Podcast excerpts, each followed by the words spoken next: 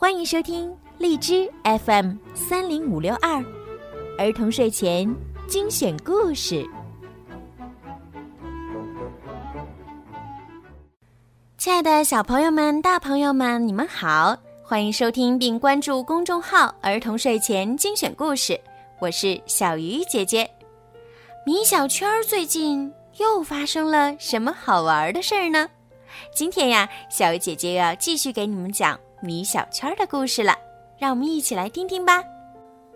米小圈上学记之病房里的女魔头。十月二十八号，星期二。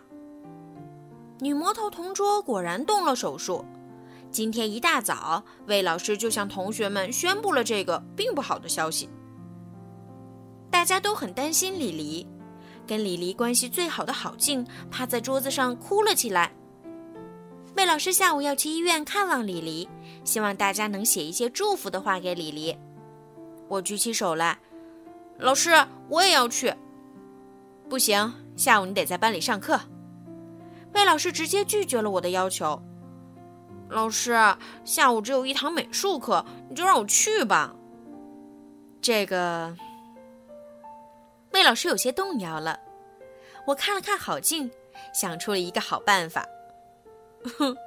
老师，就让我去吧，我的同桌平时对我最好了。我假装哭起来。姜小牙特别惊讶，对我说：“米小圈，李黎平时对你最不好了，你这是怎么了？”我小声告诉姜小牙。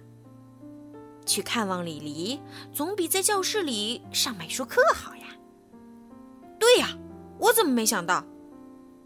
说完，姜小牙也假装哭了起来，哭得比我和郝静伤心多了。最终，魏老师同意带我和姜小牙还有郝静一起去看望女魔头同桌。万岁！我们利用中午的时间给李黎做了一个大大的明信片。同学们都在上面留下祝福的话，我留下的话是：“同桌，如果你想早点回来管我，就早点好起来吧。”姜小牙最逗，他留了一句英文：“Happy New Year。”下午，魏老师带着我们先去了鲜花店，我们要给李黎买一束鲜花。店里的鲜花都十分漂亮，该送哪种花呢？我指着白菊花说：“老师，老师。”这个花真漂亮呀，就送这个吧。魏老师打了我手一下，这花不可以送。这么漂亮的花为什么不能送呢？大家都很疑惑。魏老师解释说，送花是很有讲究的，看望病人最不能送白色或者黄色的菊花，因为白色或者黄色的菊花是不吉利的。最终。我们买了一大束康乃馨，离开了花店。老师说，康乃馨花的寓意是早日康复。我们拿着康乃馨来到了李黎的病房。李黎一看我们来了，高兴地跳了起来。老妈评语：米小圈，你见过刚动完手术的人跳吗？应改为高兴极了。李黎似乎瘦了好多，脸色也不太好。郝静同学一见到李黎的样子，就哭得跳了起来。老妈评语：米小圈，你除了会写跳了起来，还能否写点别的？应改为哭了出来。我把同学们制作的超大号明信片送给女魔头同桌。女魔头打开明信片，感动极了。